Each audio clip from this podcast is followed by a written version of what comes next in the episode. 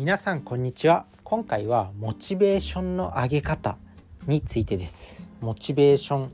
数々の人が悩んでると思います。そんな感じでモチベーションの上げ方について自分が結構普段から意識してる3つポイントがあるんでそれをご紹介していきたいと思うんですけど、まあ、結論言ってしまうとまず1個目が環境を変える。で2つ目が簡単なものから手をつける。3つ目っていうのが時間を計る。ということです。それぞれ1つずつ解説していくんですけれどもまず環境を変える。ということですね。でこれはねまあ軸なんだろう。モチベーションアップ術とかそういうものなのかって言われるとまあなんだろう。別にっていう感じだと思うんですけどまあ結構皆さんも経験ありませんかね。その環境を変えるとちょっとなんかいつもと違う気分で勉強がはかどったとか。あとはよくカフェ。まあスタバで MacBook カタカタしてる人とかよくいますよね。あとはどっかのカフェ図書館とかであの資格の勉強をしてる人。たくさんいると思います。まあそんな感じで、まあ、自宅で勉強するのもいいんですけど自宅だとなんかこう環境が変わらなかったりとか妙にスイッチが入らなかったりとかすると思います。まあ大学受験してる人とかも、まあ、塾の机だと勉強できたけど家に帰ってくると勉強できないっていうこともあったと思います。まあ、自分自身も大学生の時ね一番勉強に集中した時期なんですけど、まあ、ずっと自宅にいるのも確かにね、まあ、悶々としてくるんですよ。まあ自分は結構自宅でやってることが多かったんですけどもうそもそも図書館に行く時間すらもったいないと思ってた人間なんでそのぐらい必死になると多分環境すら変えなくてもモチベーションなんて維持はできると思うんですけど、まあ、社会人になるとねさすがに自分もずっと家にいるのはつまんなくなってきてカフェによく行きます。カフェに行ってよく読書したりとかします。まあそうするとね周りの人とかもまあ読書同じように読書してる人とか結構いたりして、まあ、すごく刺激になって勉強にあの勉強に身が入ったりします。なので、まあ、1つ目環境を変えてみるということですね。で2つ目の簡単なものから手をつけるということなんですけど、まあ、これも自分自身も結構よくやるしよくやってる人も多いんじゃないかなと思います。まあ、例えばメールチェックから始めるとかなんか自分の会社では、まあ、仕事仕事で、まあ、業務報告書みたいなやつがあって、まあ、それを簡単にちょちょっと記入してから仕事に取り掛かるとかね、まあ、あと自分も読書する前っていうのは結構なんかその本の、まあ、まず目次をパラパラとめくったり著者の、まあ、略歴著者の経歴とかをこうさっと見たり後書きとかを読んだりしてから、まあ、本文に入っていくっていうのも、まあ、読書する上で読書する時に、まあ、結構いいのかなって思います。あとは勉強においても前日の復習からちょっと始めて、まあ、しごあの本本気の集中モードの勉強に入るとかね、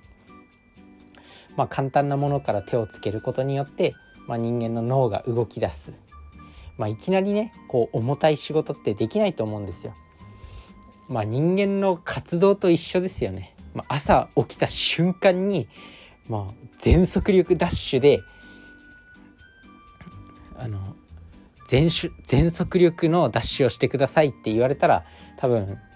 できないと思うんですよね。あのウサイン・ボルトも朝起きた瞬間9秒台のタイムなんて絶対出せないと思うんですよ。まあ、そんな感じで脳みそにもエンジンをかける時間が必要。で脳みそって何か一つ行動をしだすと徐々にやる気が高まってくるっていう性質があるんでまずは簡単なものから手をつける是非やってみてください。で最後3つ目が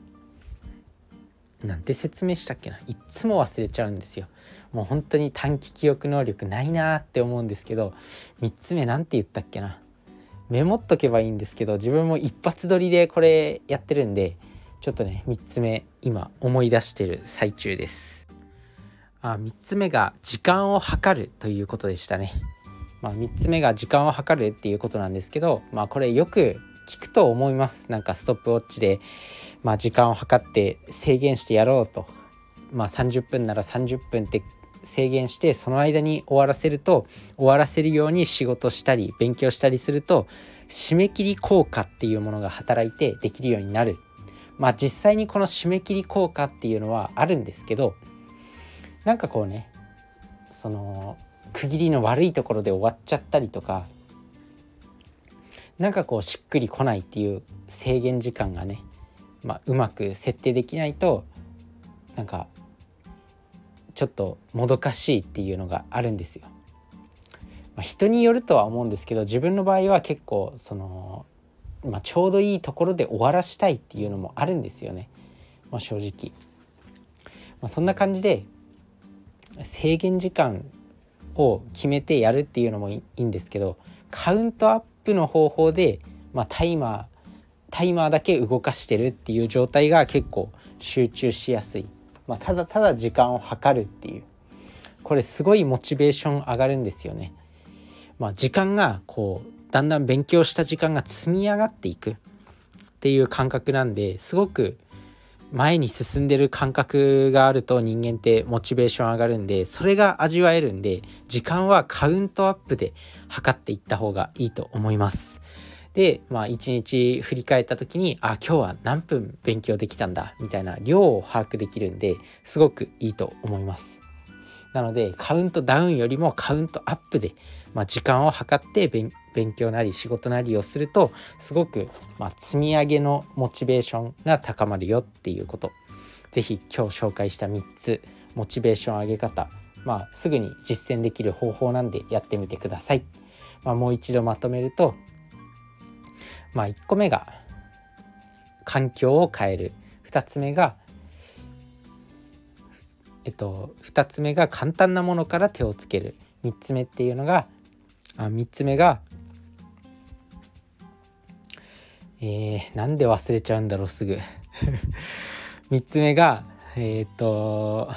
時間をカウントアップで測るということですね。是非やってみてください。それじゃあね。バイバーイ。Thank you.